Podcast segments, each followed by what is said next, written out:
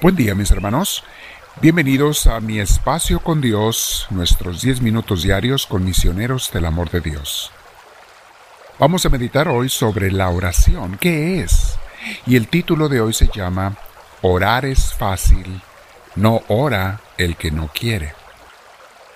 Te invito mi hermana, mi hermano, a que nos sentemos en un lugar cómodo, con nuestra espalda recta, nuestro cuello y hombros relajados, Vamos a respirar profundo dejando que el Espíritu de Dios sea el que nos llene, sea el que nos haga sentir su presencia, nos guíe, nos oriente, porque le estamos invocando. Y te digo, Espíritu de Dios, ven a mí, te lo pido. Enséñame a estar en tu presencia, enséñame a recibirte, enséñame, Espíritu bendito, a, a estar lleno de ti y a dejarme guiar por ti. Bendito sea, Señor. Te alabo y te bendigo hoy y siempre, mi Dios. Te invito, mi hermana, mi hermano, también a que le des un abrazo a Jesús en tu corazón. Invítalo a que entre, eso es una comunión espiritual. Le pedimos que entre a nosotros, es una forma de comulgar. Claro, no es tan sagrada ni tan santa como la comunión sacramental de la hostia en la misa, pero es una forma de comunión también pedir a Jesús que entre nosotros y sobre todo que Él con su Espíritu Santo nos dominen, nos lleven, nos guíen. Muy bien, mis hermanos. Les decía que el título de hoy se llama Orar es fácil, no ora el que no quiere. Mi hermana, mi hermano, no necesitas mucho para orar. Algunos de ustedes ya conocen eh, este tema porque hemos hablado muchas veces de la oración. No nos estorba volver a meditar porque de repente se nos olvida y, y queremos complicar nuestra forma de orar. Y no, orar tiene que ser algo sencillo, algo que nazca del corazón. Decía Santa Teresita del Niño Jesús, bastan un par de suspiros para conectarte con Dios. Basta, es el deseo del corazón el que cuenta. Aún sin palabras, con el corazón enamorado elevado a Dios, se ora perfectamente. De hecho, esa oración de silencio, que puede llegar a ser hasta la contemplación, es la más profunda, la más perfecta en unión con Dios. No es la única, pero es una oración muy bonita a la que se llega después de mucha práctica de oración vocal, de oración mental. La oración vocal también se le conoce a los rezos, es otra forma de orar, es hablarle con la boca con rezos a Dios. Pero aquí vamos a hablar más de la oración de meditación, la que haces con tu mente. He escuchado a gente que me dice, yo no sé orar, por eso no hago oración. Yo les pregunto, ¿sabes hablar con otra persona? Es lo mismo. Usa tus palabras. Háblale con tu mente, todavía más fácil. O con tu boca, si tú prefieres, como tú te guste más. Él te escucha. Comparte lo que sientes. Dile lo que te está pasando, lo bueno y lo malo, lo triste y lo alegre, lo que deseas. Y otra pregunta. ¿Sabes escuchar a alguien cuando te habla? Bueno, es lo mismo. Pregúntale a Dios, escúchale, lee y medita su palabra para que te hable y lo escuches. ¿Ves?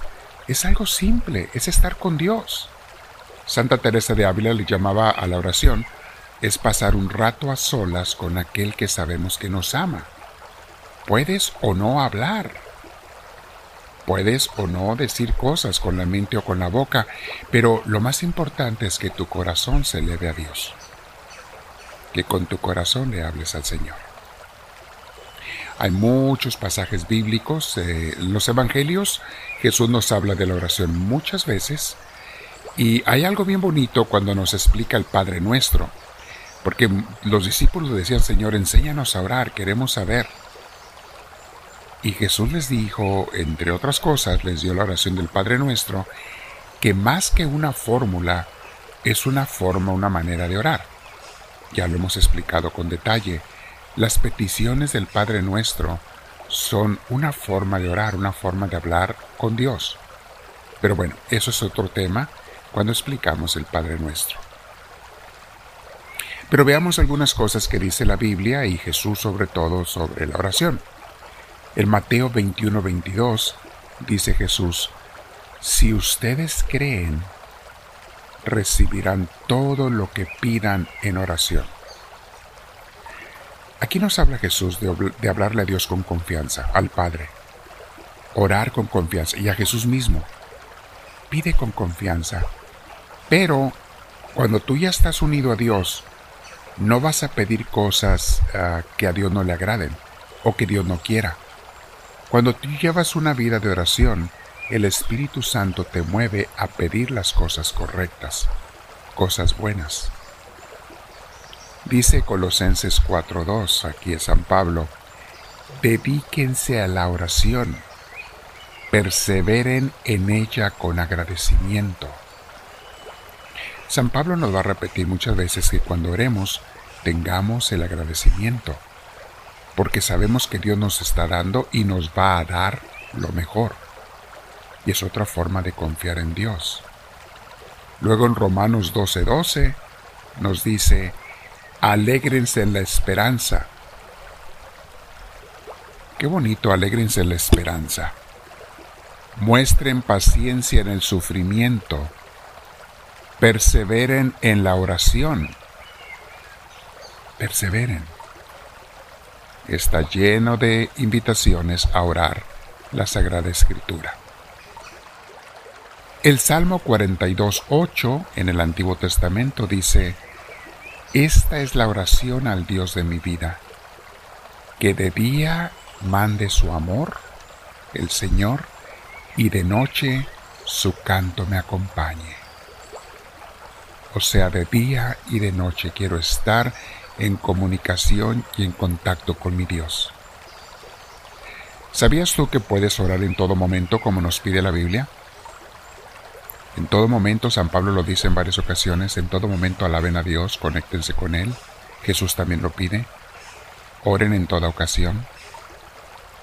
Porque no solamente son las palabras, es también la actitud del corazón.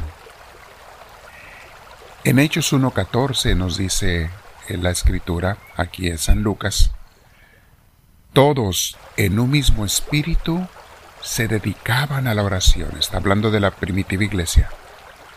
Todos en un mismo espíritu se dedicaban a la oración.